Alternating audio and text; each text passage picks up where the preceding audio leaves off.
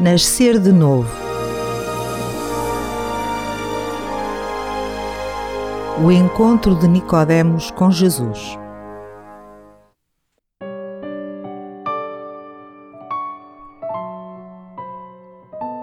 Episódio número 7 A Troca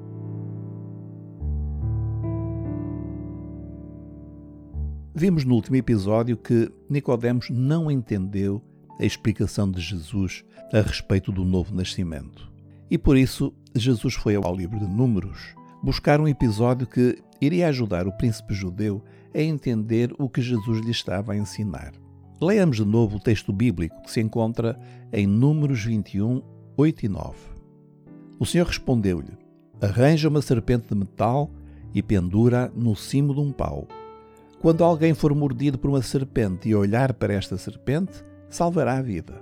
Moisés fez uma serpente de bronze e pendurou-a no cimo de um pau. Quando as serpentes mordiam em alguém, este olhava para a serpente de bronze e ficava curado. Fim de citação. Está aqui descrito o problema, o veneno da serpente que matava os israelitas. E vemos apresentada a solução de Deus, uma serpente de metal colocada num lugar elevado e também o que os israelitas precisavam de fazer para serem curados: olhar para a serpente. Olhar apenas, sem sacrifícios adicionais, sem orações especiais, sem a mediação dos sacerdotes, sem ungüentos, apenas olhar. O que tinha isto a ver com o novo nascimento de que Jesus falava a Nicodemos? É o que veremos a seguir.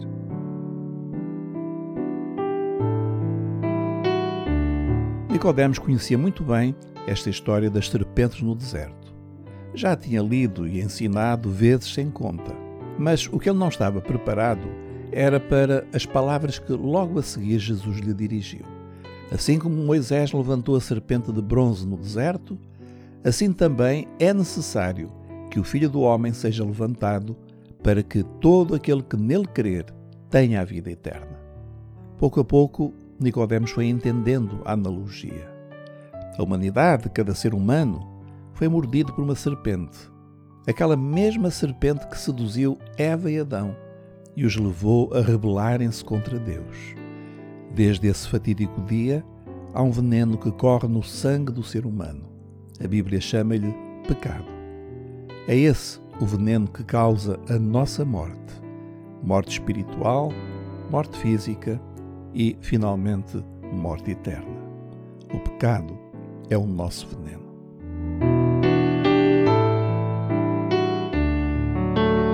E qual a solução de Deus para o pecado que nos mata? Vejamos de novo com atenção as palavras de Jesus. Assim como Moisés levantou a serpente de bronze no deserto, assim também é necessário que o Filho do Homem seja levantado, para que todo aquele que nele crer tenha a vida eterna. Há aqui três aspectos a considerar. O primeiro é quem é o Filho do Homem.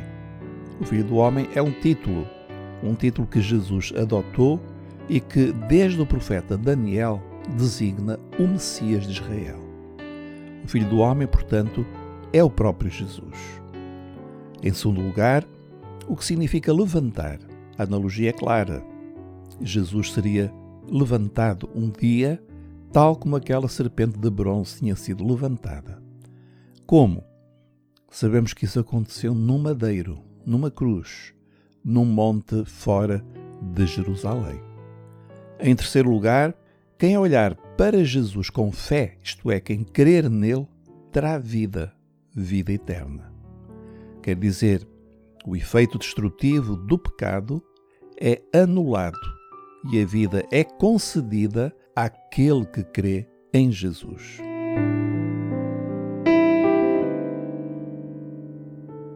Mas falta um último aspecto a considerar nesta analogia. A que corresponde a serpente de bronze? Este é talvez o aspecto mais chocante desta comparação. É que não há outra hipótese senão concluir, é que não há outra hipótese senão concluir que a serpente corresponde a Jesus, como lemos. Assim como Moisés levantou a serpente de bronze no deserto, assim também é necessário que o Filho do Homem seja levantado. Da serpente veio o pecado, como sabemos. Todos nós temos este veneno em nós. Todos somos pecadores. Mas veio à terra um homem que não tinha pecado, que não tinha veneno a correr nas suas veias. O nome desse homem é Jesus. O mais extraordinário é que naquela cruz aconteceu uma troca. O apóstolo Paulo descreve-a em 2 Coríntios 5:21. Diz assim: Cristo não tinha cometido pecado, mas Deus, para nosso bem, tratou como pecador, para que nós, em união com ele, pudéssemos ser considerados justos por Deus. Este é o centro, é a essência do Evangelho.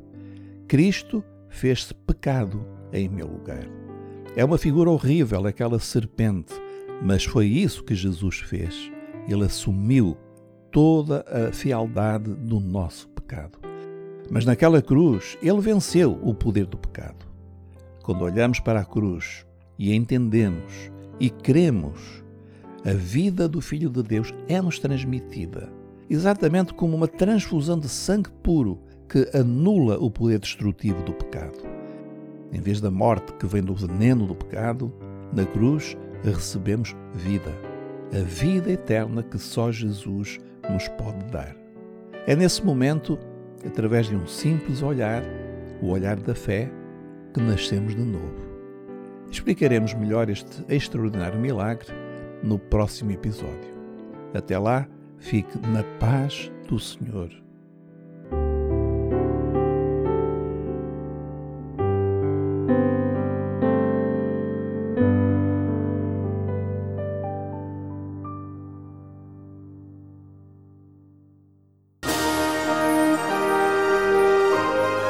Acabou de escutar Nascer de Novo, uma produção da Rádio Evangélica Maranata.